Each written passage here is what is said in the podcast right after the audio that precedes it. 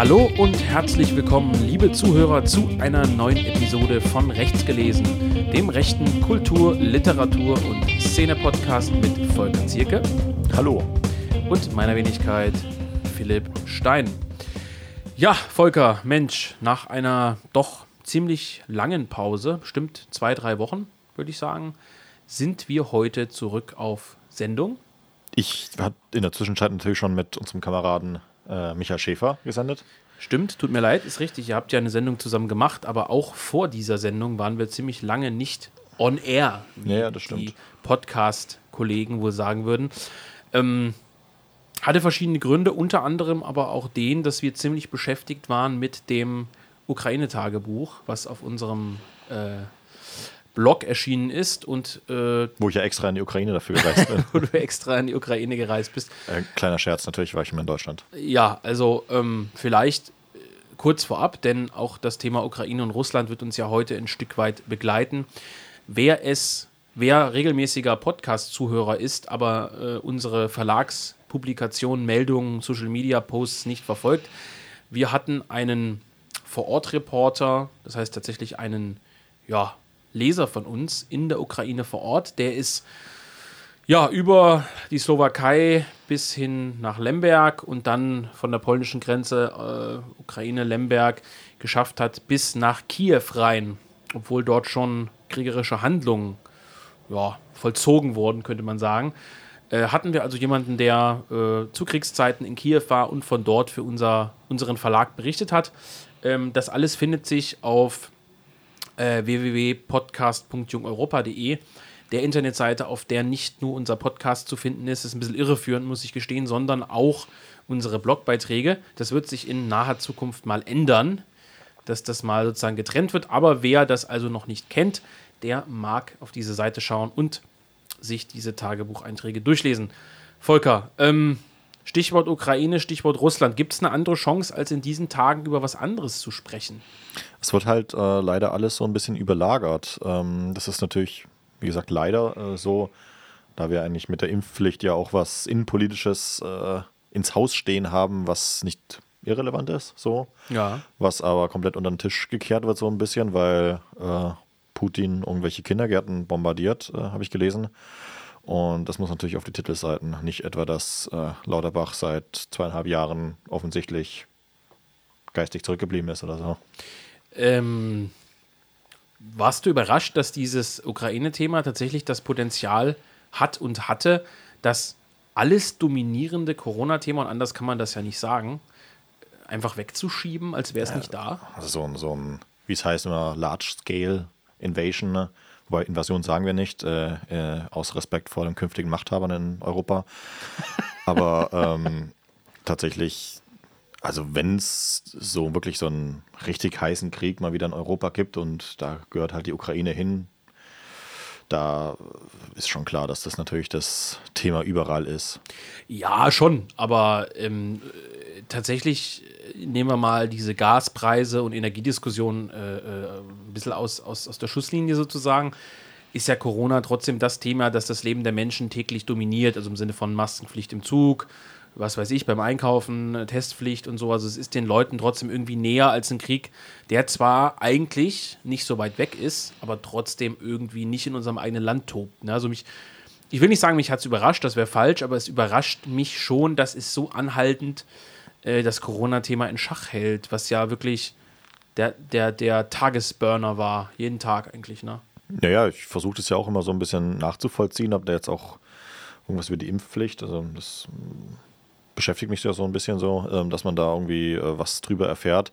Ist aber nicht so, da musst du sehr weit runterscrollen auf diesen äh, ja. einschlägigen Seiten. Das ist irgendwie tatsächlich ist alles voll, entweder mit ähm, so Energiethemen, also Putin dreht uns das Gas ab, um Putin schickt uns die Flüchtlinge auf den Hals, äh, lauter solche Themen. Also nicht nur der Krieg, sondern auch alles, was damit zusammenhängt, was natürlich ein bisschen mehr an der Wirklichkeit der Leute äh, ist, was die auch abkriegen. Also gerade die Spritpreise wird dann natürlich so versucht umzuwälzen, dass äh, das gar nicht die Schuld von unserer aktuellen großartigen Ampelregierung ist, sondern von Putin und, und so. Ich, ja. glaube, es hätte uns eigentlich ganz gut zu Gesicht gestanden, während dieses Krieges über etwas völlig anderes zu sprechen. Zum Beispiel irgendein, irgendein Buch oder so. Aber wir haben uns ja im Vorfeld der Sendung ähm, entschieden, heute doch das Thema Russland, Ukraine ein bisschen anzuschneiden. Was hättest du denn gerne geredet? So über, ich hätte gerne über Dostoevsky äh, geredet. Ich habe keine Ahnung von Dostoevsky. Ja, ja. Oder naja, um ukrainischen Dichter. Ja, hm. also äh, ich glaube ganz grundsätzlich äh, ist es immer ganz schön als äh, Podcast oder Sendung, die sich äh, mit Literatur und auch abseitigen Themen beschäftigt, natürlich während großer Ereignisse über ganz andere Dinge zu sprechen. Das wird einem im Grunde genommen manchmal vielleicht auch ein bisschen als Arroganz dann ausgelegt, aber ähm, nichtsdestotrotz haben wir ja gesagt, wir machen heute was zu dem Thema und aber nicht ganz so mainstreamig, wie man es sich vielleicht denken würde. Also was ist in der Ukraine gerade passiert? Äh, was weiß ich, was erwartet äh, die Stadt Mariupol? Glaubst du, dass Kiew eingeschlossen wird? Also so über diese konkreten Sachen wollten wir ja heute eigentlich nicht sprechen, obwohl du ja als jemand, der im Militärischen ein Stück weit ja, geschult ist, sich da ein bisschen auskennt und das auch rege verfolgt. Das hätte mich auch sehr interessiert, wenn wir eine Sendung mal über das Militärische gemacht hätten. Da kann ich aber tatsächlich nahezu gar nichts beitragen. Also welche Waffen sind da eigentlich im Einsatz? Äh, Gibt es da eine andere Kriegsführung als im Irak und in Afghanistan? Also ja, weiß man natürlich, aber ähm, welche Chancen hätte die Ukraine überhaupt mit ihren Waffen, die sie haben? Da hätte man analysieren müssen, was haben die für Waffensysteme.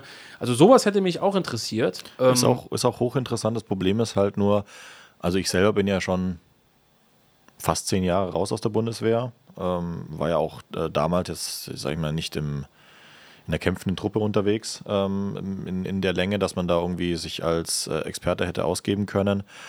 Und ähm, gerade, also man merkt das ja auch im Westen, dass es eine Schwierigkeit gibt, an verlässliche Quellen ranzukommen. Also es gibt halt mhm. auf, auf russischer Seite fast keine verlässlichen Quellen. Es gibt sehr, sehr viele ukrainische Berichte über, ähm, was die jetzt alles kaputt gemacht haben wollen. Und daraus entspinnt sich dann meistens so ein bisschen diese Erzählung, dass äh, die russische Armee eigentlich im Prinzip ähm, jetzt demnächst auf Moskau zurückgeworfen werden könnte, wenn man dann irgendwie mal wollte.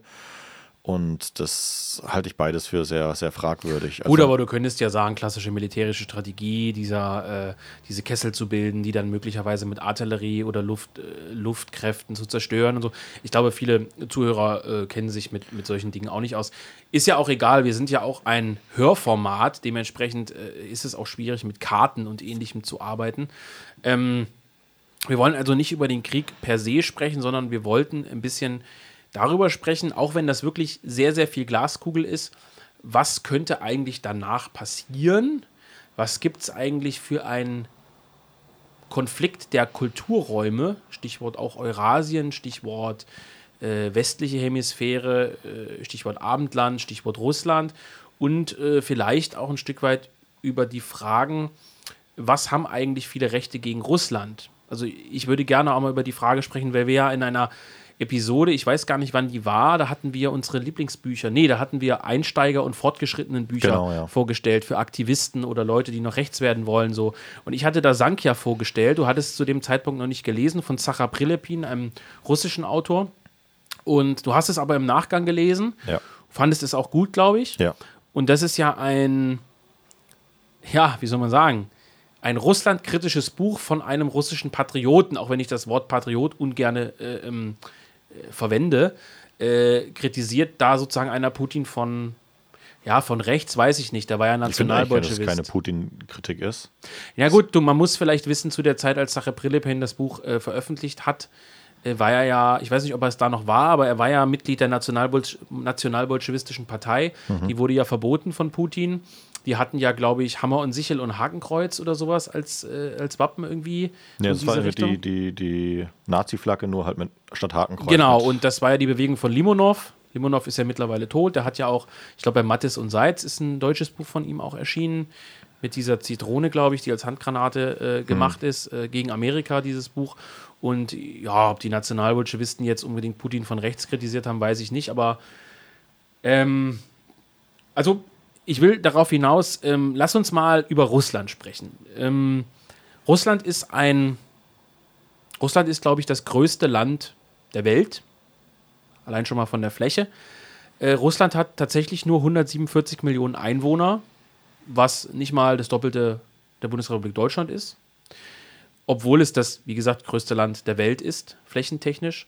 Russland ist ein föderaler Staat mittlerweile und gleichzeitig hat Russland ein Bruttoinlandsprodukt, das sich zwischen Spanien und Italien ansiedelt. Also die Spanier haben ein etwas kleineres Bruttoinlandsprodukt, die Italiener haben ein etwas größeres Bruttoinlandsprodukt. Soll bedeuten, Russland rangiert, was die Stärke der Wirtschaft angeht, wenn man das so sagen will, die Konkurrenzfähigkeit der Wirtschaft angeht, trotz seiner Größe, trotz seiner immensen äh, Bodenschätze, also natürlich Erdgas, Öl und so weiter, auf einem für diese Verhältnisse ziemlich schlechten ähm, Rang. Ich weiß nicht, ich weiß aus dem Kopf, ich glaube, ich habe im Zug irgendwas gelesen, 16. Platz der Weltwirtschaft oder was mhm. weiß ich, oder der Konkurrenzfähigkeit.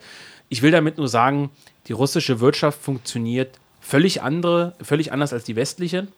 Es ist ein Land, die stark in der Metallindustrie sind, also im Maschinenbau, im verarbeitenden Gewerbe, äh, natürlich in der Förderung von, von Gas und Öl und Co. Also es ist auf eine gewisse Art noch ein produzierendes Land. Äh, ich glaube, die produzieren auch den Großteil des Düngers, beispielsweise äh, für die brasilianische Wirtschaft wieder ja. und so weiter.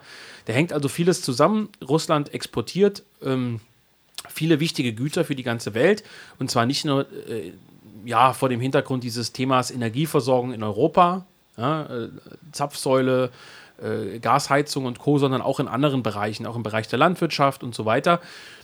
Und Russland hat eine extrem krasse Arm-Reich-Schere.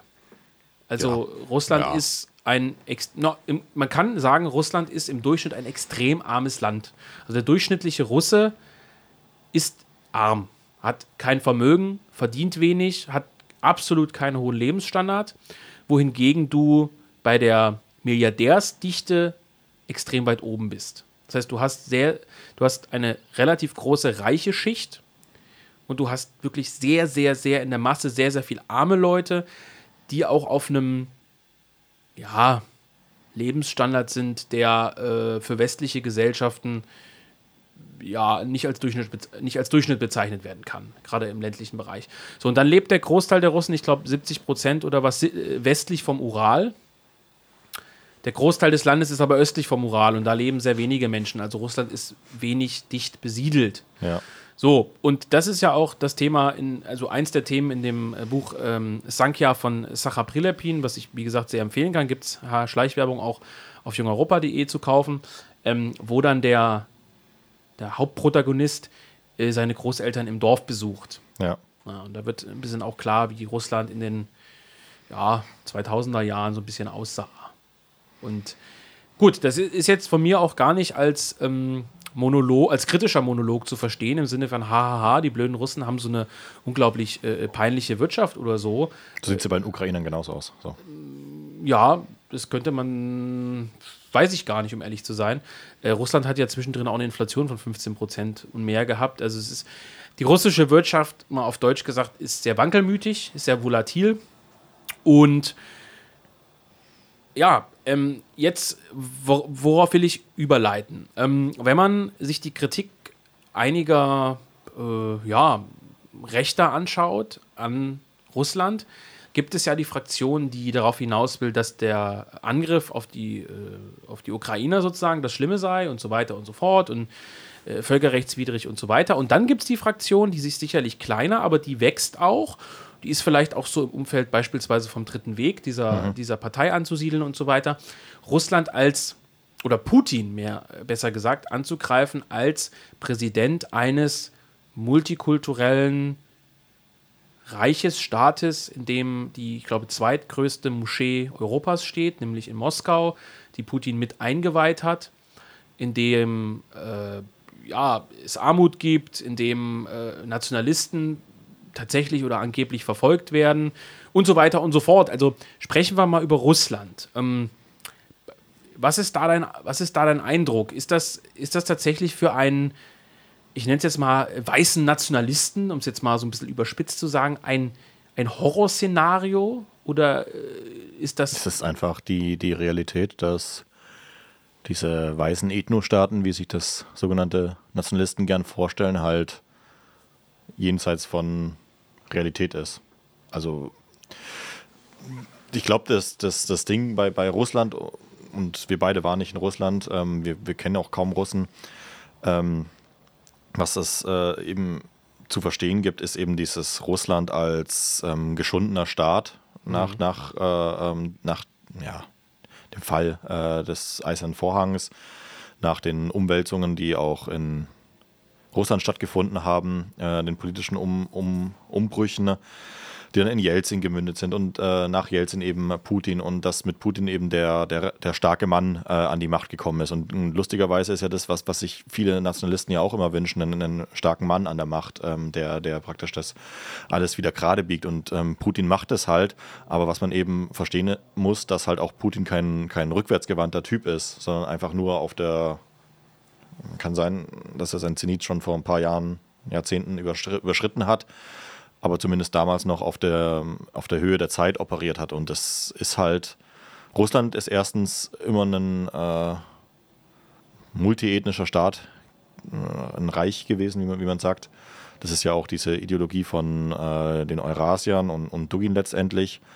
Aber im Prinzip, wenn du das beherrschen willst, und da geht es ja auch um so Themen wie Rohstoffe und, und, und äh, wer ist dein Nachbar und so, dass man sich diese Länder einverleibt, dann, dann ist es klar, dass äh, eben auch irgendwelche Steppenstaaten dann in diese Peripherie von Russland mit reingehören. Ähm, also auch in das, das innerrussische Ver äh, Verständnis. So. Und da kommt man mit so einem nationalistischen Ansatz einfach nicht weit, weil, weil Russland nicht so funktioniert hat, hat es auch nie wirklich, glaube ich und ähm, nicht funktionieren wird. Also ein weißes Russland wäre letztendlich auch eine Verstümmelung an sich, glaube ich. Ja, das ist eine sehr interessante Frage. Also ähm, Russland wird ja im Grunde genommen von denen, die äh, Russland nicht mögen, sozusagen immer als dieser übergriffige, dieses übergriffige Weltreich gesehen, das sozusagen sich alles einverleibt und unter den unter die große Herrschaft von, von Moskau stellt. Und wenn man sich die Sowjetunion in ihrer, in ihrer historischen Entwicklung anschaut, dann ist das ja auch keine gänzlich äh, äh, falsche Auslegung des historischen Russlands, obgleich ich das äh, jetzt auch gar nicht so als, als große Universalkritik formulieren will. Also ich sehe es genauso wie du. Russland Russland ist halt trotz der Tatsache, dass äh, 90, 91 sozusagen die Sowjetunion dann gefallen ist, dass dann Jelzin mit seiner, äh, ja, im Prinzip fast schon libertären Wirtschaftspolitik kommt, was darin mündet, dass Russland äh, 1998 pleite ist, also die Staatspleite sozusagen äh, anmelden muss und dann ja Putin übernimmt. Ich glaube, 2000 übernimmt Putin. Ähm, im Prinzip eine komplett bankrotte Wirtschaft vorfindet, die Produktionsstruktur der Sowjetunion, ausgelegt auf unglaubliche Fabrik- und Agrarstrukturen, die überhaupt nicht mehr genutzt werden, veraltete Anlagen. Ähm, also Putin im Grunde genommen einen Staat übernimmt, der überhaupt nicht produktionsfähig ist, obwohl er riesige Produktionsstätten hat, aber völlig ja. unrentabel ist, so auf Deutsch gesagt, muss man erstmal sagen, zur Frage von Putin, ob man ihn nun mag oder nicht, ob man ihm sagen will, ob man sagen will, er hat dieses Multiethnische noch weiter gefördert und so weiter und so fort, er führt einen Angriffskrieg, was auch immer. Man muss diesem Mann erstmal zugestehen, dass er die russische Wirtschaft, auch wenn sie heute wieder so dasteht, dass man sagt, hahaha, kleines Bruttoinlandsprodukt und so weiter, äh, niedrige Kaufkraft und so weiter, ähm, der hat ein völlig bankrottes und zerstörtes Land übernommen und äh, im Prinzip wieder auf Kurs gebracht. Ich finde es ja auch eine Frechheit, ja. dass man dann mit so wirtschaftlichen äh, Parametern äh, äh hantiert, gerade als Rechter. Ich kann es ja verstehen, wenn man ein, ein CSU-Typ ist äh, ähm, und, und dann mit Wirtschaftsfreundlichkeit argumentiert und sagt, ja, den, den Russen geht so schlecht und wir müssen die eigentlich im Prinzip auch ähm, wirtschaftlich befreien. Ähm, kann man als, als CSU-Arschloch ja sagen, aber wenn du Rechter bist, dann kann man das eben nicht als Maßstab nehmen. Ja, das stimmt. Wobei, also es gäbe sicherlich einen Teil der Rechten, der sagt, ähm, also wenn man die zur Rechten zählen will, die Aufgabe des Staates ist es, Grundparameter zu schaffen, die es den Menschen ermöglichen, ein glückliches, mir fällt selber auf, wie, wie schwul das jetzt schon klingt, ein glückliches und wirtschaftlich ähm, prosperierendes Leben zu führen. Also im Prinzip ein selbstbestimmtes, glückliches und, und, und erfüllendes Leben. Ja, ja das ist der Punkt. Das ist genau der Punkt. Es geht nicht um, um, um Glücklichkeit, sondern um Selbstbestimmung. Und das ist ja das, was den Russen äh, sozusagen, dass, dass sich gedemütigt gefühlt, äh, gefühlt haben. Dass das ja, gut, viele würden vielleicht sagen, Selbstbestimmung geht natürlich auch mit der Frage einher, was kann ich mir leisten? Also, wie selbstbestimmt kann ich leben, wenn ich äh, kein Geld habe? Also, wenn ich beispielsweise den ganzen Tag ackern muss mit einem Zweitjob als Putzfrau und so weiter. Ähm, aber das führt, glaube ich, zu weit. Die, die Frage ist halt, ähm, wenn du als Staat kein, keine prosperierende Wirtschaft hast. Das heißt, du kannst als Staatsoberhaupt den Leuten keine, keine wirtschaftliche, in Anführungszeichen, Perspektive bieten. Da wären wir auch beim Thema Ukraine und warum die in die EU eintreten wollten und so weiter und so fort. Ja. Ähm, was bietest du ihnen dann? Eine große Erzählung, eine nationale Gemeinschaft, äh, was weiß ich, die besten Rahmenbedingungen für Kinder, und ähm, ja, da ist sozusagen die Frage, ähm, warum viele Rechte dann wiederum sagen würden, Russland bietet aber dann auch keine Alternativerzählung an. Also so im Sinne von, uns geht es zwar wirtschaftlich total schlecht, Stichwort Nordkorea oder so, aber wir glauben halt, dass wir die geilsten sind, jetzt mal runtergebrochen. Also wir, wir haben so ein unfassbares Nationalgefühl, dass wir gerne verzichten, weil wir sagen, wir leben im besten Land, das es gibt oder so. Aber glaubst du nicht, dass es so ist? Weiß ich nicht. Ich, ich sage nur, dass es von rechts diese Kritik gibt, zu sagen, Russland schafft es nicht, äh, den Menschen, also im Grunde genommen sagen viele, die Russen haben keine Kohle, also die Russen, die einfachen Russen, nicht die Moskowiter oder so, sondern die, die wirklich da auf dem Land leben. Die haben keine Kohle, die haben keine Perspektive, die Leute ziehen aus den Dörfern und Kleinstädten weg äh, die jungen Leute ziehen weg. Es ist ja, wie gesagt, auch das Thema in Sankia unter anderem. Und es gibt halt so eine Verödung und Verelendung in diesen suburbanen äh, Territorien und auch in diesen Kleinstädten und Dörfern. Und ähm, also, dass Russland sozusagen nie den Sprung geschafft hat, sich von dieser Industrie- und Agrargesellschaft weiterzuentwickeln in Richtung eines modernen Staates. Moderner Staat jetzt nicht so äh, homo, homomäßig verstanden äh, im BRD-Jargon, sondern der halt aufholt. Also, dass die Leute halt ja, zu, zu was anderem kommen, wenn man so will. Aber wo ist denn da der, ja, sag ich mal, der, der Gegenentwurf? Also, was naja, da? ja, also der, der Gegenentwurf wäre ja in gewisser Weise irgendwie, dass Russland es schafft, so eine große, äh, eine große russische Gemeinschaft zu schaffen. Also so, so wie, weißt du, wie ich meine? Also nationaler Aufbruch. Alle arbeiten an einer Idee, alle identifizieren sich mit der, was weiß ich, russischen Nation, mit der russischen Idee, sei es eine Reichsidee, sei es die eurasische Idee, sei es, äh, also im Prinzip wirtschaftlich zwar schlecht, vielen Leuten geht es nicht gut, viele haben vielleicht keine Altersvorsorge, aber jeder sagt, ich arbeite am großen russischen Werk mit. Jetzt muss ich natürlich sagen, die Kritik ist natürlich hölzern, weil wo gibt es das aktuell? Eben, ja, Manche würden vielleicht sagen, sowas bildet sich gerade in der Ukraine, darüber kann man sicherlich nochmal extra diskutieren oder das können wir sicherlich nochmal anschneiden. Aber viele, also es gibt Rechte, die halt einfach sagen, es geht denen wirtschaftlich scheiße, auf Deutsch gesagt, und gleichzeitig gibt es nicht diesen ideellen Gegenpart. Wenn du jetzt dir so eine Waage vorstellst, der wo Kohle drauf ist und das Herz, ja, also mal so bildlich gesprochen, ähm, das klappt irgendwie nicht. Also Russland, der, der Putin macht dort irgendwas und, und ja, keiner weiß so richtig, was, was die Zukunft bringt für das Land. Ja, aber ich würde deswegen, diese, dieser Putin ist natürlich äh, anders als, als äh, Angela Merkel zum Beispiel, aber bei genauer Betrachtung eigentlich doch nicht. So, ähm, mhm. also dies, dieses Herrschaftsprinzip ist halt irgendwie äh, dasselbe. Es, es, stützt sich auf so eine Fake-Demokratie.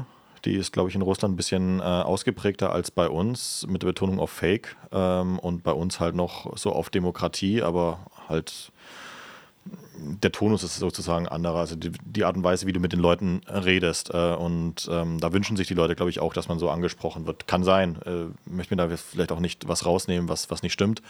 Aber ähm, offensichtlich scheint es so zu sein und ich glaube nicht, dass das System Putin funktionieren könnte, wenn jetzt in weiten Teilen äh, äh der russischen Gesellschaft das so wäre. Also ich glaube, die Tyrannendiktatur funktioniert nicht.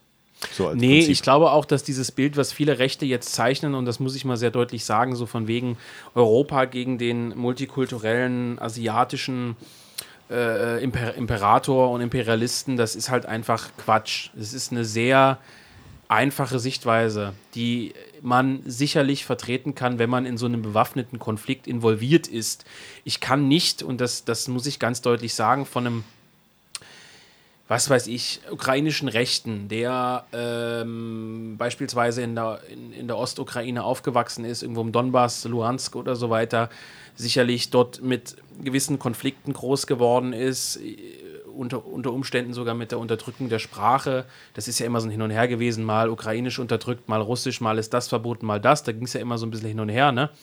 Ähm, dass der jetzt da so krass reflektiert. So im Sinne von, ja, und vielleicht wäre es doch gut, wenn wir mit unserem Brudervolk, was es ja ist, definitiv irgendwie Frieden schließen und uns gegen den Westen verbünden. Ich kann das von einem Ukrainer, der jetzt im Waffengang ist, nicht, nicht äh, verlangen, dass der äh, da abstrahiert und unterscheidet. Ja, ja, klar. Das geht nicht. Aber ähm, man muss sich schon ein Stück weit rausnehmen können, als jemand, der jetzt hier in Dresden sitzt und diese ganze Sache beobachtet, äh, sagen zu können, ja, also Putin ist nicht der Imperator, der auf einem asiatisch-muslimischen Reich sitzt, der Russland, äh, das Russland der ethnischen Russen zerstört und äh, jetzt einen Eroberungskrieg gegen den Westen führt. Das ist einfach zu einfach. So einfach ja. kann man sich nicht machen.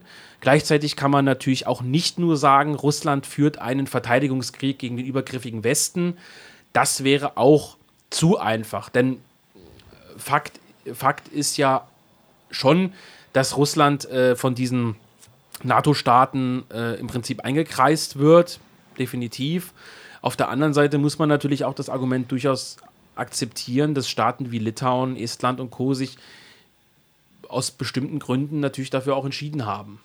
Naja, klar, da ist ja das, äh, dies, diese, diese Russlandfeindlichkeit sehr, sehr tief verankert. Ja. Historisch bedingt natürlich. Ähm, du hast ja auch mal ähm, oder du versuchst wahrscheinlich auch immer noch so, so Literatur zu diesem Thema. Wir hatten ja mal über Island gesprochen. Ne? Ja.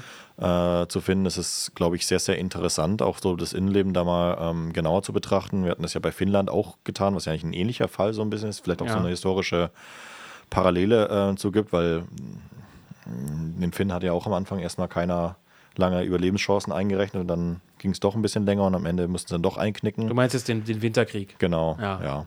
Wobei ich ja eigentlich kein Freund von diesen äh, Geschichte wiederholt sich äh, Dingern bin. Ja. Aber ähm, ja, also es ist natürlich, denke ich, der, der, der Kampf um Einfluss. Und ich denke ein Stück weit, dass. Äh, also ich glaube nicht, dass Russland angegriffen hätte, wenn es nicht sozusagen mit dem Rücken an der Wand gestanden hätte. Ja, man muss das sich ja auch mal vor Augen führen, jetzt im, im, im, im kurzen Zeitraffer. Du bist das größte Reich der Welt als Sowjetunion. Dann bricht dein Reich 90, 91 zusammen. Eiserne Vorhang fällt. 98 meldest du nach dem Verlust etlicher deiner Staatsgebiete, die Nationalstaaten werden, bankrott an. Du hast riesige Produktionsanlagen, äh, die nicht mehr ausgelastet sind. Du hast eine Verelendung der Gesellschaft. Du hast nicht mehr das planwirtschaftlich organisierte System, das du in der Sowjetunion hast. Du hast keine Wirtschaftspartner. Dann kommt der Jelzin. Also Russland ist ein gedemütigter Staat und auch ein gedemütigtes Volk nach, den also nach dem Jahr 1991. Dann kommt Putin und du holst gewissermaßen wirtschaftlich gesehen ein bisschen auf. Ja. Gleichzeitig hast du, hat dein Gegner, dein Feind, muss man sogar sagen, aus dem Kalten Krieg, die Amerikaner, im Grunde genommen eine Art Totalsieg errungen. Darüber kann man natürlich diskutieren, ob ein Land, in dem Black Lives Matters und dieser ganze Unsinn äh, und selber wirtschaftliche Probleme und Co. Äh, tatsächlich die Gewinner sind. Darüber lässt sich sicherlich eigen, eigentlich nochmal diskutieren. Aber du bist der große Verlierer der Geschichte. Die Amerikaner, dein Hauptfeind, haben gewonnen und setzen dir im Zuge der NATO, und das, die NATO ist nun mal ein rein amerikanisch dominiertes Bündnis, Stück für Stück für Stück für Stück ein Land nach dem anderen, das du kontrolliert hast, setzen die, dein, setzen die, die amerikanische Militärbasen rein. Rumänien als Beispiel, äh, Estland als Beispiel und so weiter und so fort. Die rüsten die mit Waffen auf, führen die in die EU rein, ähm, in andere Wirtschaftsbündnisse. Und ähm, welche Gefahr geht jetzt in diesem Moment von den Russen aus? Also wenn du mit, mit, mit, mit diesen Finnen Ukrainern, gut, die Ukrainer wurden jetzt tatsächlich angegriffen, aber wenn du mit Finnen, Esten, Letten, Litauer, Litauern sprichst und die sagen dann, ja, wir haben Angst vor der Invasion der Russen. Die einzigen, die, glaube ich, aktuell Angst haben sollten, sind die Moldawier. Aber ähm, welche Gefahr geht wirklich von diesem Russland militärisch aus? Wenn jetzt Leute sagen in der Ukraine, und da will ich denen nicht zu nahe treten, aber wir sind die Vorhut, sonst steht der Russe bald in Warschau und in Berlin, dann tut es mir leid, aber da muss ich laut lachen. Ja. Also bei aller Liebe, da muss ich laut lachen. Ist ja auch interessant, dass sich diese Propaganda, sage ich mal, jetzt intensiviert hat. Ist natürlich klar, wegen Krieg und so, dass sich auch, sage ich mal, die Leute, die noch moderat argumentiert haben, natürlich auch in der Ukraine wahrscheinlich niedergeschrien werden, so oder, oder dass man sich auch von sich aus radikalisiert, weil es ja auch. Oder umgelegt. Ja, wahrscheinlich naja, auch, aber. Sicher. In Kriegszeiten nutzt man sowas, ne?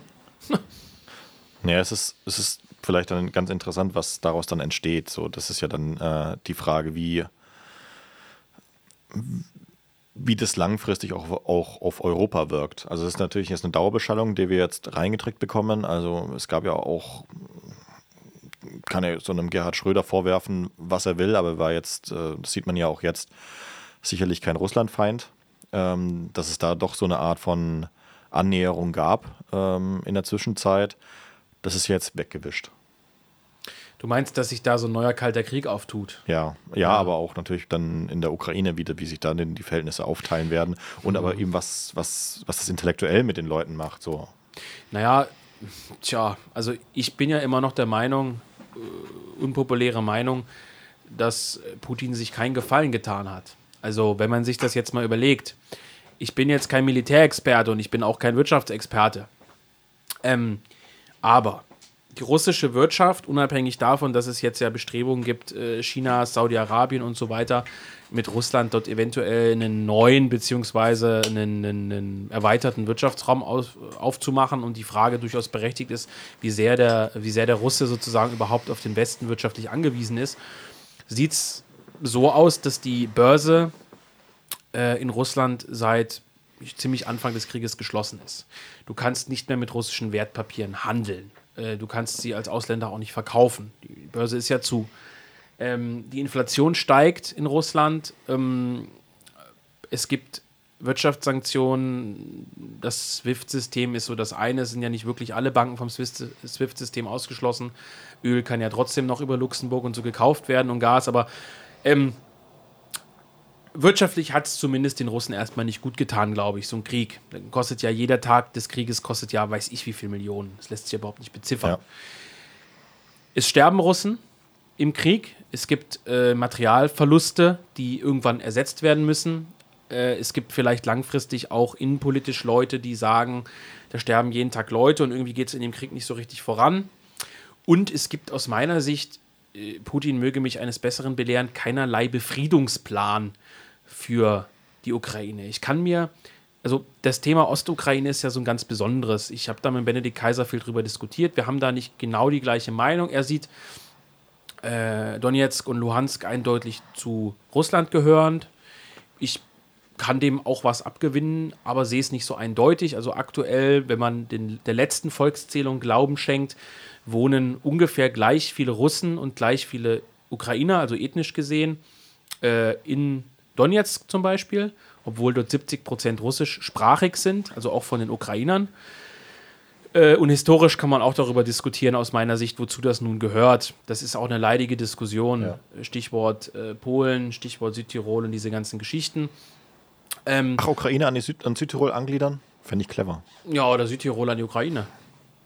Weiß nicht, das sind wir, glaube ich, also Südtirol wäre auch mal ein spannendes Thema. Ja. Da würden wir, glaube ich, oh, viele Freunde des Verlags verlieren. Äh, ja. Ähm, gut, aber will, will damit sagen, ähm, ich weiß nicht, welchen Plan äh, Putin da hat. Also das, das wird ja mehr oder minder auf so eine IAA-Geschichte rauslaufen. Also selbst wenn er hm, jetzt hm, ja, die, ja. die beiden ähm, Ob Oblasten sozusagen, äh, Luhansk und äh, Donetsk, ähm, für sich behält, komplett, und einfach sagt, ich ziehe da eine Mauer hoch, in Anführungszeichen, der Rest der Ukraine soll machen, was sie wollen, geht mich nichts mehr an, äh, zweiter eiserner Vorhang.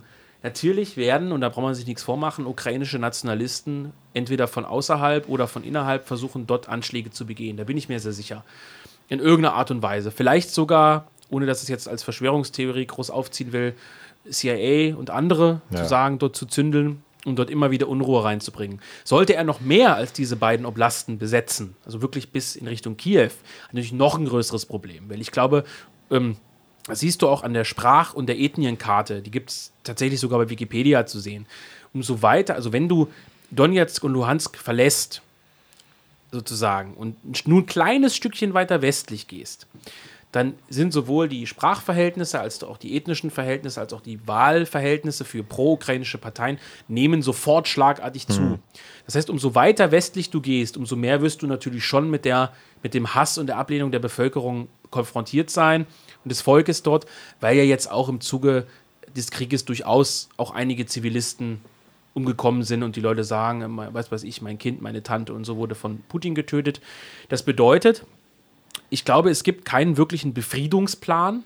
Ich glaube aber gleichzeitig auch, dass nicht, nicht dass die Möglichkeit besteht, eine Janukowitsch-Figur dort einzubauen und äh, eine Art Regime-Change durchzuführen. Denn jeder, der auch nur ansatzweise den Frieden jetzt suchen wird in der Ukraine mit Russland, der wird, glaube ich, einen schwierigen Stand haben. Das heißt, im Prinzip glaube ich, dass Putin, ich glaube, nicht damit gerechnet hat, dass er die Ukrainer so stark gegen sich aufbringt. Also es gibt ja auch die Behauptung, dass Soldaten aus Russland gedacht hätten, sie würden zumindest in den ostukrainischen Gebieten mit offenen Armen empfangen. Und das war wohl nicht ganz so, wobei da sicherlich auch viel Propaganda dabei ist, die ich nicht von, von Wahrheit scheiden kann, von hier, von Dresden aus. Puh, aber ich glaube, um ehrlich zu sein, dass er den Russen hat, Russenhass in der Ukraine, der sich vielleicht so ein bisschen gelegt hatte, intensiviert hat. Und dass das leider Gottes auch für die baltischen Staaten gilt und auch für die Polen. Naja, gut, äh, Polen und die baltischen Staaten mal dahingestellt. Aber natürlich ähm, hat man natürlich auch immer so eine, so eine Art Zeituhr gegen sich laufen, äh, Ja. wie lange es dauert, bis so eine, äh, bis so eine Westpropaganda auch bei den Leuten verfängt. Ähm, und äh, wir dürfen eben, was hier oft ausgeblendet wird, ist ja, dass der Krieg seit 2014 nie wirklich zu Ende war für die Leute in Donetsk und äh, Ja, absolut. Aber du musst ja auch sehen, wir haben ja 2014 schon Sanktionen gegen, gegen Russland eingeführt, wegen dieser Krim-Annexion. So. Und das haben doch die Leute bis heute, 2022, vollkommen vergessen. Also ich hatte das Gefühl, dass zumindest in der öffentlichen Wahrnehmung, äh, in der Westpresse, obwohl sie ja immer pro-westlich eingestellt ist, eine Art, ich sage jetzt mal vorsichtig, Normalisierungsprozess in Richtung Russland stattgefunden hat. Also du hast jetzt nicht täglich irgendeine Art von heftiger Propaganda. Du hast dann mal wieder, ja, irgendwelche nackten Mullen haben sich da in Russland in der Kirche entblößt. Putin hat die böse zusammenschlagen lassen. Das war dann eine Zwei-Minuten-Meldung. Wenn jemand sich da in der Thematik besser auskennt und ich jetzt Unsinn erzähle und es ständig irgendeine Anti-Russland-Propaganda in, in der Tagesschau gab, die ich, mir nicht, die ich mir nicht anschaue, um ehrlich zu sein, äh, mag er mich gerne verbessern, aber ich hatte das Gefühl, dass es schon eine Art von, in Anführungszeichen, also das flacht einfach ab, so eine Anti-Stimmung, die flacht einfach ab, weil die, weil, weil Zeit, also weil Papier ist geduldig Das ist sozusagen. vielleicht wie beim Thema Israel. So, wenn du mit einem Vielleicht. antideutschen äh, äh, äh, Antifa-Typen oder einem Bahamas-Fan diskutierst, dann wird er dir sagen, dass äh, ARD, ZDF und Spiegel Online ähm, alles äh, und, und Welt natürlich ähm, Antisemiten sind. Und wenn Ja. du, wenn du halt mit weiß Aber ich versuche es jetzt ja halbwegs objektiv zu betrachten. Ich Ja, würde schon sagen, im Vergleich zur jetzigen Situation, Nee, aber es ist ja einfach dieses, das, was ich gemeint habe vorhin, das, dieses Herrschaftsprinzip. Das, das funktioniert ja auf ähm, Ab Aufregung und ähm, kompletter ähm, Abflachung über eine sehr, sehr lange Zeit. So, jetzt, jetzt wird es wahrscheinlich halt irgendwie über die Dauer des Krieges, je nachdem wie lange er dauert, halt totgetreten und danach wird es halt auch wieder verflachen. Dann, das weiß ich eben nicht. Ich weiß nicht, ob nicht. Äh, also hier auf jeden Fall, bin ich mir ziemlich sicher. In, in Polen und, und äh, Litauen natürlich was anderes. Aber da werden ja auch andere Sachen damit Im begründet. Vergleich zu jetzt auf jeden Fall. Aber ich weiß nicht, ob der Westen sich das nehmen lässt, in dem Fall Amerikaner und auch diese extrem pro-westlichen Parteien in der BRD, das Thema halt noch weiter zu spielen. Ich, ich glaube nicht, weil es, weil es keinen, keinen Grund dafür gibt. Es hat Ja, ein Feindbild ist immer gut, um von innenpolitischen Problemen abzulenken. Das stimmt, aber nur solange du selber nicht in der Verantwortung dafür stehst, irgendwas zu machen. Das- Mm, Ja, deswegen, das, aber das suggerieren sie ja. Also sie suggerieren ja, dass sie, dass sie etwas tun. Ja, ja. Äh, Wenn du dir diese Talkshows anschaust und dann zu Recht irgendein Talkshow-Gast, da gab es neulich, war irgend so ein ehemaliger äh, Militärberater von Merkel, Mhm. war ähm, in so einer Talkshow. Äh, eigentlich würde man denken, absolut Amerika-hörig, aber der hat gute Sachen gesagt. Er sagte, wir Europäer haben doch nichts anderes zu bieten außer Lippenbekenntnissen. Ja, wir liefern ja. da mal ein paar Waffen hin und ansonsten haben wir doch da gar nichts zu melden. Und dann schüttelt da die Hälfte der Talkshow-Runde den Kopf und sagt, nein, unsere Sanktionen und unsere Dinge, die wir durchführen, die bewirken doch tatsächlich etwas Konkretes. Also Politiker und Medien könnten natürlich schon diese Geschichte weiterhin nutzen, um einfach von gewissen Dingen abzulenken. Ja, aber so funktioniert es halt auch. Also ja. ich gibt es eigentlich ein Beispiel, wo Sanktionen jemals irgendwas ähm, bewirkt Gut, hätten. Ich kann es nicht einschätzen. Also ich glaube, das russische Volk wird das schon auf eine gewisse Art und Weise nee, durchstehen. Aber eher lustigerweise ist ja der Effekt, der bei Sanktionen normalerweise eintritt, ähm, und ich glaube, das lässt sich ja ähm, auf, auf verschiedene Staaten anwenden, immer der, dass die Bevölkerung näher zusammenrückt. Aber das ist ja der Punkt, den ich eben ansprechen wollte. Wenn es in Russland keinerlei Nationalerzählung geben würde, so wie von vielen behauptet, also im Sinne von oben sitzt die Kaste, unten sitzen die Bauern, die nichts zu fressen haben, jetzt ja, mal übertrieben gesagt, dann wäre es vermutlich nicht so, weil ähm, dann sagst du dir halt, komm, Putin, lass den Krieg sein, Hauptsache ich habe eine anständige Stelle, Hauptsache ich muss nicht in Kurzarbeit, Hauptsache ich habe was zu fressen, meine Kinder hungern nicht, übertrieben ausgedrückt. Also meistens sorgen Sanktionen, glaube ich, eher für den Gegeneffekt. Ja. Aber wenn es den Leuten irgendwann wirklich richtig schlecht geht und sie es richtig spüren, kann es natürlich auch dazu führen, dass innere Unruhen dadurch entstehen. Also ich weiß, weiß nicht, wie es bei den Deutschen wäre, wenn das Auto nicht mehr fährt und ja, das ich, Waschmittel nicht mehr da ist. Ja, aber Deutschland funktioniert, wie gesagt, anders. Wir sind halt auch an einen anderen Standard gewöhnt, das ja. hast du gesagt. Ähm, aber ich glaube halt auch, dass ähm, Deutschland als, als, als Staat, als äh, die Mentalität ist halt eine andere. Auch war vor 45 vielleicht auch mal nochmal eine andere.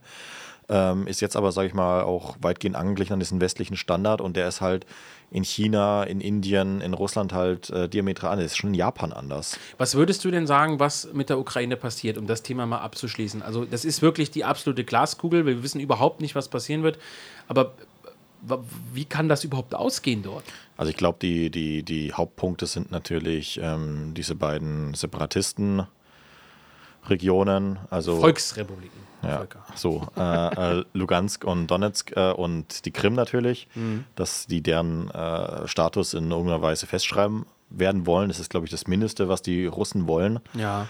Und darüber hinaus ist ja immer so eine äh, Demilitarisierung äh, der, von der Restukraine im Gespräch. Es gibt dann auch so lustige Grafiken, die ich gesehen habe, wo dann das historisch dann wieder eingeteilt wird. Wie gesagt, in der Westukraine, in die Kleinrussland und ja. Neurussland. Neurussland im Prinzip dann eben diese äh, äh, Lugansk und Donetsk, also die Ostukraine plus mhm. Krim und dann von da aus bis nach Kiew und dann Dnepr, den, äh, dieses, dieses Kleinrussland und danach eben diese demilitarisierte Ukraine, wie die sich denken. Fragt Aber sich, ich weiß, ich weiß es nicht. Ob fragt sich auch, ob ein Staat, der gerade angegriffen wurde, äh, sich demilitarisiert. Das wäre natürlich auch ziemlich dämlich. Ne? das, das, Problem ist ja. Hat in der BRD ziemlich gut funktioniert, aber. Ja, super. äh, da gab es aber auch eine totale Niederlage.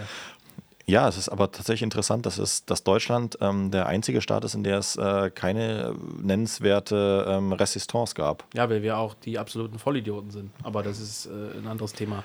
Ähm, äh, also ich denke, das Problem, was beide haben, toxische Männlichkeit in Anführungszeichen, ja. was ist für den jeweiligen Machthaber gesichtswahrend? Ne? Ich glaube tatsächlich, aber ein Zelensky wird sich, ähm, also es, der wird jetzt natürlich zum Helden aufgebaut, aber irgendwann wird, der hat ja nicht nur außenpolitische Probleme, sondern auch innenpolitische Probleme. Warum? Weil ähm, in dem Moment, in dem sowas passiert, natürlich auch sehr, sehr viele ähm, ukrainische Stimmen wahrscheinlich sagen werden, ey Alter, lass mal lieber hier ähm, das und das machen. Aber meinst du das wirklich? Also ich kann mir eher vorstellen, dass die Leute sagen werden, dass es ein Eindruck vorherrscht, die Russen kommen nicht so schnell voran, wie sie dachten. Wir können vielleicht tatsächlich Gegenwehr leisten und gewinnen. Ähm, es wäre interessant dann zu wissen, wer in der Ukraine wirklich ähm, die, die Zügel in der Hand hält. Ich, ja, ich, wie gesagt, ich bin, kein, ich bin kein großer Freund von diesen historischen ähm, Parallelen. Aber wenn man jetzt mal annimmt, dass ähm, und da bin ich mir sicher, mhm. dass eben ein Ex-Komiker und jetzt Präsident nicht mega viel Ahnung von Landesverteidigung haben kann, dass wahrscheinlich ziemlich schnell der, das Heft irgendwo bei irgendwelchen Militärs landet oder Leuten, die Ahnung von Militär haben, Ja. die dann so eine Art, Die haben nur halt keine Befugnisse. Das ist die Sache. rein rechtlich vielleicht nicht. Interessant nicht, wäre, ja, interessant wäre ja das Szenario, dass theoretisch nationale Kräfte, aber das halte ich für vollkommen ausgeschlossen, muss ich ehrlicherweise sagen, vor allem weil die ja in Mariupol hauptsächlich eingeschlossen sind, dass nationale Kräfte einfach putschen jetzt in der Situation und sagen, wir erkennen einfach äh, Zelensky als Präsident und die, die bisherige äh, Präsident, äh, ja, Präsidentschaftsstruktur nicht mehr an und schließen jetzt zum Beispiel, gut, die würden sicherlich keinen Frieden schließen, aber eben, deswegen glaub ich, ja, aber wir, wir, wir, wir, Beispiel, nehmen wir mal an, Zelensky schließt jetzt einen Frieden. Das glaube ich nicht, dass er das macht. Aber er muss ja irgendwann. Was soll er, was soll er tun? Also soll Nee, der er- Krieg jetzt noch Er fünf wird, Jahre laufen? Er ist, er ist ja selber auch nur ein Getriebener der Ereignisse. So. Der, der, der wusste das ja auch und, und wurde ja auch nicht willentlich zu diesem äh, Nee. Heros, äh, sag ich mal, ähm, aufstilisiert. ja, wobei Und- er hat da schon dran mitgewirkt mit diesen Videos. ich bin noch ja, in Kiew aber, aber und so, ne? das geht jetzt bis zu einem Punkt, wo du das selber nicht mehr kontrollieren kannst. Wo Ja, du wirklich sagen stimmt. musst, kann ich jetzt überhaupt noch Frieden schließen nach, nach all dem Scheiß, den wir in den letzten ich zwei glaube Wochen aber, dass die haben? Ukrainer, und das ist gar kein Vorwurf, aber dass die sehr genau verstanden haben, wie der Westen funktioniert. Und deswegen gab es ja auch dieses 50 äh, in, in, ukrainische Intellektuelle fordern die Deutschen auf, Ja, ja, äh, ja. n- hier diese äh, Flugverbotszone einzurichten und so weiter. Also die, die Ukrainer versuchen teilweise, glaube ich, aus Intelligenz, aber teilweise natürlich auch aus Verzweiflung, die ich verstehen kann, jetzt natürlich auch Druck auf den Westen auszuüben. Naja, die Frage die- ist, ob irgendwann dieser Enttäuschungs- und Ernüchterungseffekt einsetzt, von wegen, wir hatten gedacht, die NATO hilft Ja, ja. uns, wenn unsere Kinder weggebombt werden, so mal übertrieben gesagt. Und jetzt ähm, müssen wir doch eine eigene Entscheidung fällen. Ich glaube, dass das passieren wird. Ich glaube, dass, also ähm, mal angenommen, und davon gehe ich aus, dass die Unterstützung der NATO-Staaten nicht ausreicht. Wie gesagt, ich bin der festen Überzeugung, dass ähm, Sanktionen nichts bringen. Ähm, Ja. Ob Waffenlieferungen was bringen, ist die andere Frage. Nicht langfristig. Ähm, nicht langfristig wahrscheinlich, weil ein Staat ja auch anders funktioniert, aber ähm, dass ähm, Zelensky dann in dem Fall einfach nicht mehr regierungsfähig ist, weil es die in, immer mehr innenpolitische Stimmen sagen, ey, wir müssen jetzt irgendwie eine Art von Kompromiss finden. Aber meinst du, also das ist eben die Frage. Und ihn dann wegputschen sind oder er die verschwindet Ukrainer gleich. so, und ich benutze das Wort jetzt mal, auch wenn es falsch ist, aufgehetzt, dass sie sagen, Frieden um keinen Preis mit den Unterdrückern? Oder sind sie so, in Anführungszeichen, menschlich, dass sie irgendwann sagen, ich bin jetzt kriegsmüde, ich habe jetzt keine Lust mehr, mach einfach, dass der Krieg endet, wir wollen kein Leid mehr? Das Also ist eine ganz schwierige Frage und ich glaube, das hängt auch stark damit zusammen, wie sich das militärisch entwickelt. Ich glaube, die Ukrainer haben aktuell Oberwasser, also nicht wirklich Oberwasser militärisch, sondern das Gefühl, wir können die wirklich abwehren. Und sobald dieses Gefühl einbricht, in dem beispielsweise Kiew fällt als Stadt, als, als Kopf sozusagen, könnte ich mir auch vorstellen, dass viele Ukrainer plötzlich die Bereitschaft zeigen zu sagen, komm, dann gib den Osten ab, Hauptsache wir haben Frieden.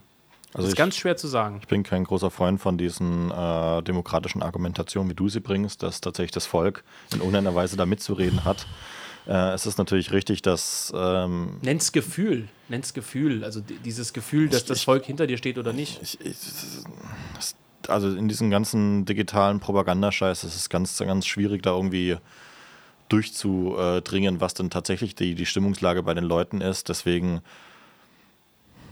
kann, kann alles passieren. Also kann, kann in, in zwei Wochen wirklich auch schon äh, ein Frieden da sein.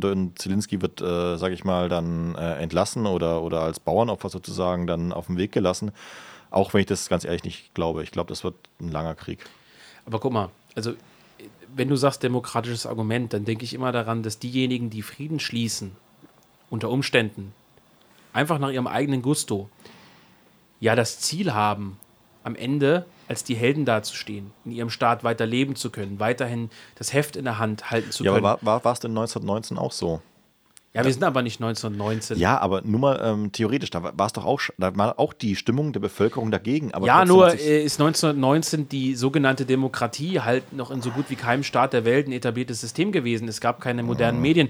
Ich kann mir einfach nur vorstellen, ein Zelensky wird sich schon überlegen, schließe ich jetzt Frieden, bin danach weiter Präsident und habe die Unterstützung der Menschen, weil die diesen Frieden auf eine gewisse Art und Weise irgendwie mittragen, oder bin ich der Boomer der Nation und kann mich eigentlich in, auf Deutsch gesagt ein anderes Land verpissen und mich nie wieder sehen lassen. Das heißt, demokratisch sehe ich es wie du. Natürlich geht es nicht darum, was die Menschen in der Hinsicht wollen oder was sie wählen. Aber ich glaube schon, dass jemand, der Frieden schließt, sich versuchen wird, rückzuversichern, dass er nicht für diesen Frieden morgen Kopf kürzer gemacht wird. Zumindest vom Durchschnitt der Bevölkerung. Azov wird es unter Umständen so oder so probieren. Ähm, aber äh, ja, übrigens auch mal ein interessantes Thema. Könnten wir auch noch mal irgendwann eine Folge drüber machen. Azov. Ja, generell, also nicht nur Azov, sondern Begeisterung für diese ukrainische Rechte. Was ist da dabei und so? Das, äh, glaube ich, könnte auch viele interessieren. Martin Sellner hat dazu ja einen, äh, glaube ich, fast 40-minütigen äh, äh, Sprachbeitrag gemacht. Ähm, zu Azov? Ja, zu Azov, explizit zu Azov, ja. Also zum Thema können äh, unter Umständen äh, rechte Paramilitärs äh, die Gunst der Stunde nutzen und einen eigenen Staat hochziehen und sowas. Hm. Und natürlich auch zu der Frage Marionetten des Westens, Hakenkreuz äh, im Dienste Israels und ja, also polemisch gesagt und äh, so, solche Dinge, ne? Ähm, war mal eine interessante Folge. Ähm, vielleicht kommen wir noch zu ja, zu einem Punkt. Wir haben jetzt drüber gesprochen, wie könnte es in der Ukraine weitergehen. Also du glaubst, es wird sich als Krieg einfach jetzt weiterziehen.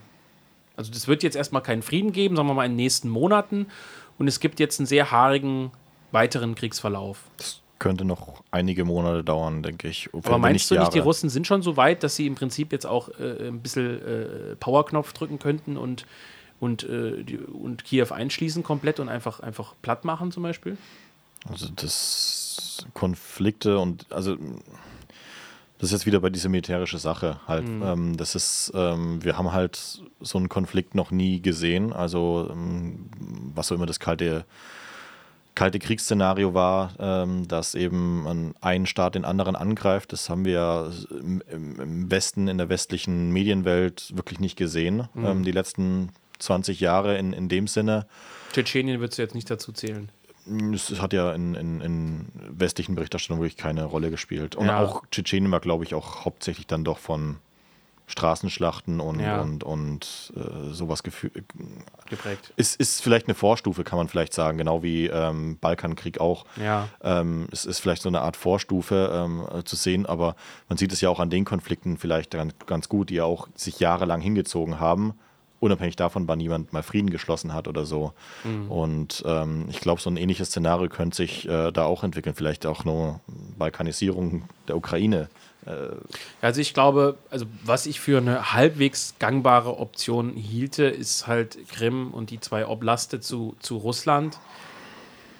Rest-Ukraine darf nicht der NATO und der EU beitreten. Das ist ja, glaube ich, ziemlich genau das, was Russland gefordert hat. Keine Demilitarisierung äh, aber halt äh, die Pflicht sozusagen keiner fremden Bündnis, keinen fremden Bündnissen beizutreten. Nur die Frage ist, wie lange hält so ein Frieden, mhm. unabhängig davon, welche Verträge da geschlossen werden. Äh, die Ukrainer werden nie akzeptieren, dass die Ostukraine zu Russland gehört. Die Russen werden bestimmte Teile vielleicht immer den Wunsch haben, die ganze Ukraine zu haben. Und äh, die Ukrainer werden den Teufel tun und die werden dann nicht der EU und der NATO beitreten, aber natürlich trotzdem alle möglichen westlichen Hilfen, die es gibt, irgendwie annehmen und sich in diesen Block eingliedern. Das heißt, das Problem bleibt für Russland mehr oder minder das gleiche, ob sie nur in der NATO sind oder nicht. Es ist eigentlich aus meiner Sicht ein nahezu unauflöslicher Konflikt. Ne? Ja, für alle Beteiligten. Du hast es ja schon angesprochen, dass es in Russland wahrscheinlich keinen Vorteil bringt, wirtschaftlich gesprochen. Aber man muss auch mal ganz ehrlich sagen, weder die Amerikaner noch die Europäer haben Interesse daran. Ist einfach so. An was jetzt? Naja, an, an einem Krieg, an, in, an einem heißen Krieg, so wie jetzt gerade stattfindet in der Ukraine. Glaube ich auch nicht, aber sie sind jetzt halt mitgehangen, mitgefangen so ein bisschen, ne? So, wer hat ein eigentliches Interesse daran? Cui bono, wie es in 1%-Kommentaren gerne heißt. Ja, das ist eine gute Frage. Also äh, tatsächlich würde, also tatsächlich ist ja, ist es ja so, dass man immer sagt, die Rüstungsindustrie und so weiter profitieren, aber auf der anderen Seite könnte man auch sagen, die, die äh, Aktienmärkte rauschen ab. Das heißt auch Leute. Ja, auch von Heckler und Koch oder was? Nee, das nicht. Aber die, die Heckler und Koch ist halt keine so große Firma wie BlackRock oder so. BlackRock zum Beispiel hat durch den Ukraine-Konflikt massiv verloren. Ach, dann finde ich den Krieg vielleicht doch ganz gut. ja, die Frage ist, ähm, ja, die, also die Frage, das wäre auch mal wieder ein, dann ein Thema für eine eigene äh, Sendung, gibt es, könnte es einen europäischen oder osteuropäischen Macht, Machtblock geben, Stichwort Intermarium. Natürlich wäre es aus meiner Sicht hm. das Beste, wenn sich Litauen, Lettland, Estland, äh, ja, die Ukraine und einige andere Staaten, meinetwegen Rumänien und wer da alles dazugehört, äh, Polen, wobei die Polen wirklich ganz schwierig sind, die sind ja wirklich massivst US-hörig, also das mhm. ist ja Wahnsinn.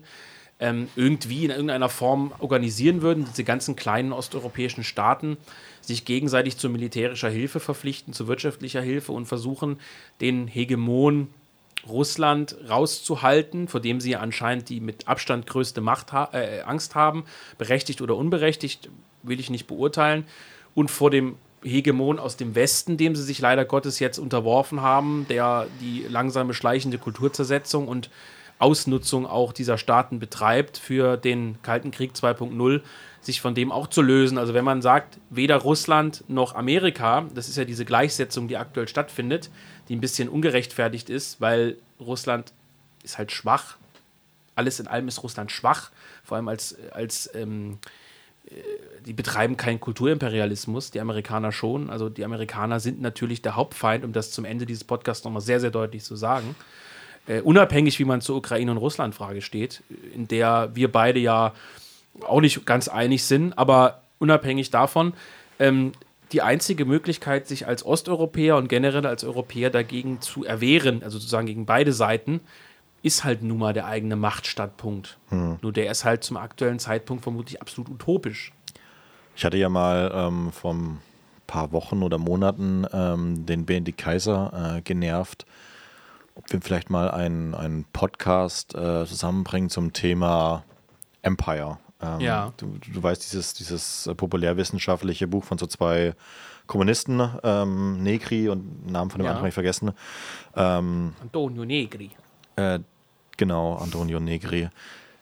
Wo es eben im Prinzip um die Frage geht, ähm, ob es, oder Nils Wegner wäre natürlich auch ein guter Ansprechpartner, ähm, diese ganze Mark Fischer äh, mhm.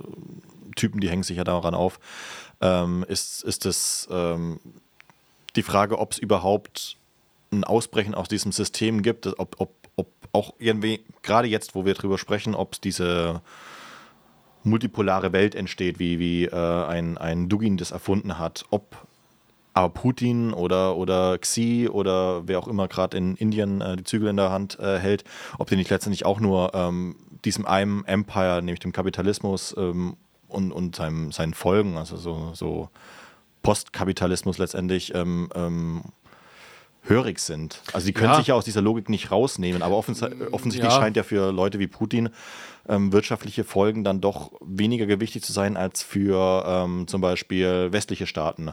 Und mhm. ähm, das wäre, glaube ich, eine unter dem Hinblick eine ganz interessante Diskussion, nämlich wo dieser Kapitalismus im Zweifel aufhören kann. Ja, ob, und ob es wirklich äh, auch beim Volk die Frage nämlich aufhört, nämlich ähm, ähm, ob, ob die wirtschaftlichen Beweggründe nicht irgendwann überwunden werden können und zu sagen, ich nehme jetzt trotzdem meine äh, AK-74, die ich auf dem Dachboden ähm, AK gefunden habe. AK-74? Ja, klar. Hm. Wir haben alle AK-74. Hast du das nicht gesehen? Nee. Doch. In Counter-Strike gibt es nur AK-47. Ja, das ist, glaube ich, äh, ahistorisch. ja, ja ähm, dass äh, das praktisch dann äh, doch ein gewichtiger äh, Beweggrund sein könnte, als zum Beispiel Instagram-Stories zu erstellen, wie man selbst besoffen in irgendwelchen Kneipen abhängt. Ja, glaubst du, dass äh, es diese äh, Mobilisation des Volkes, ähm, die, die, große Mobilmachung in, in, modernen Staaten noch geben kann, ohne die äh, Nordkorea-Propaganda? Äh, Beispielsweise durch den Krieg? Nee. Nee?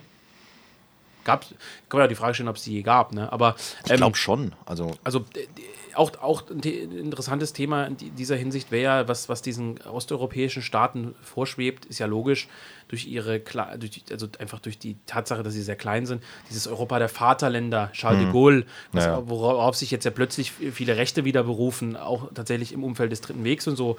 Echt? Charles de Gaulle, Europa der, naja, die sagen nicht, meinetwegen nicht Europa der Vaterländer, aber Europa der starken Nationalstaaten, die halt jeweils irgendwie zusammenarbeiten können und so.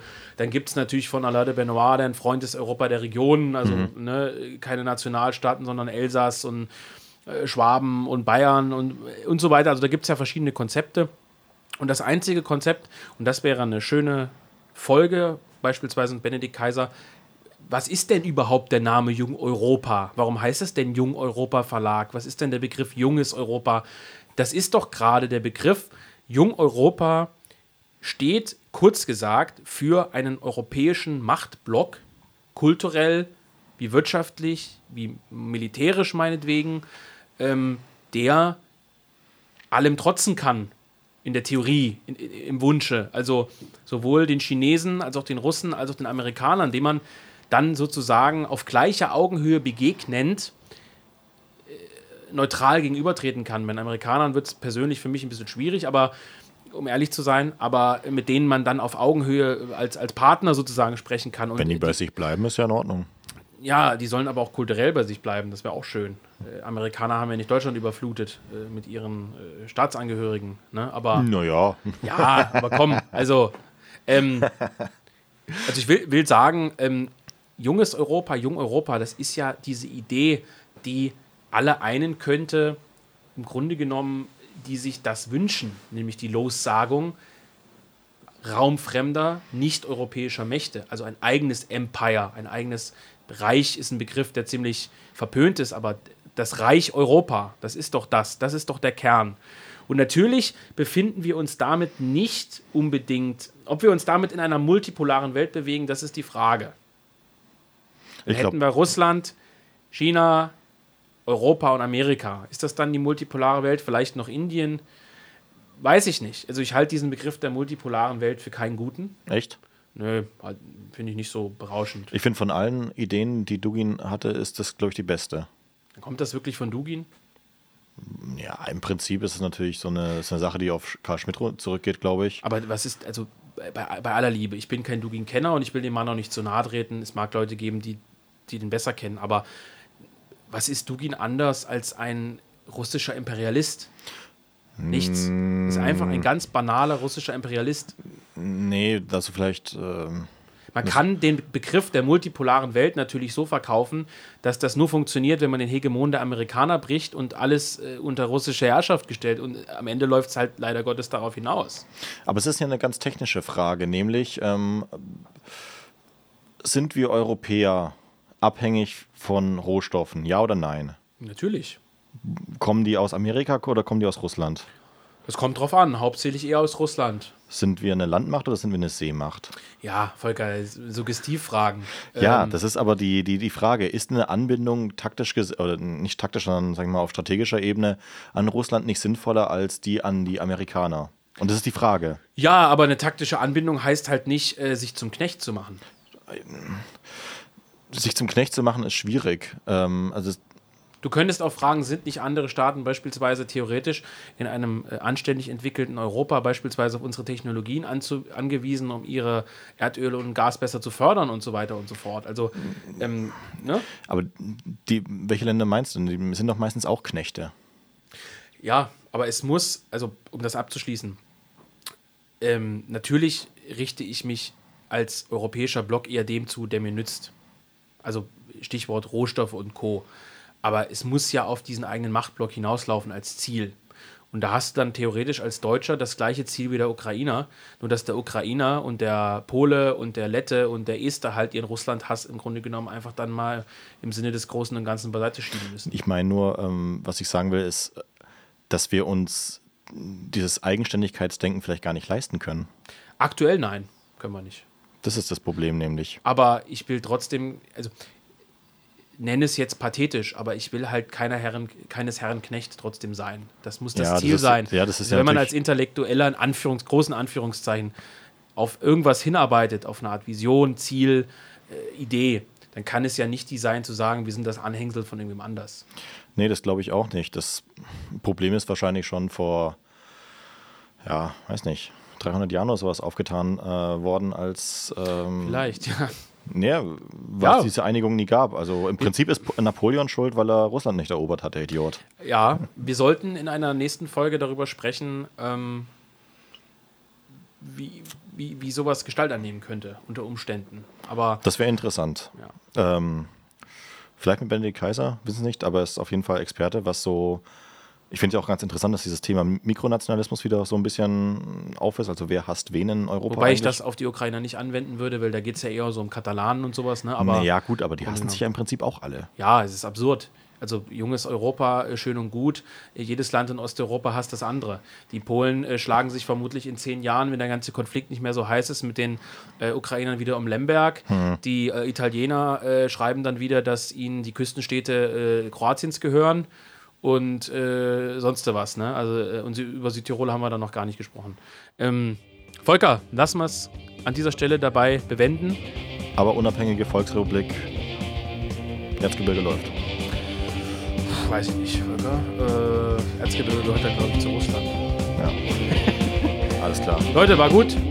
Bis zum nächsten Mal. Bis dann.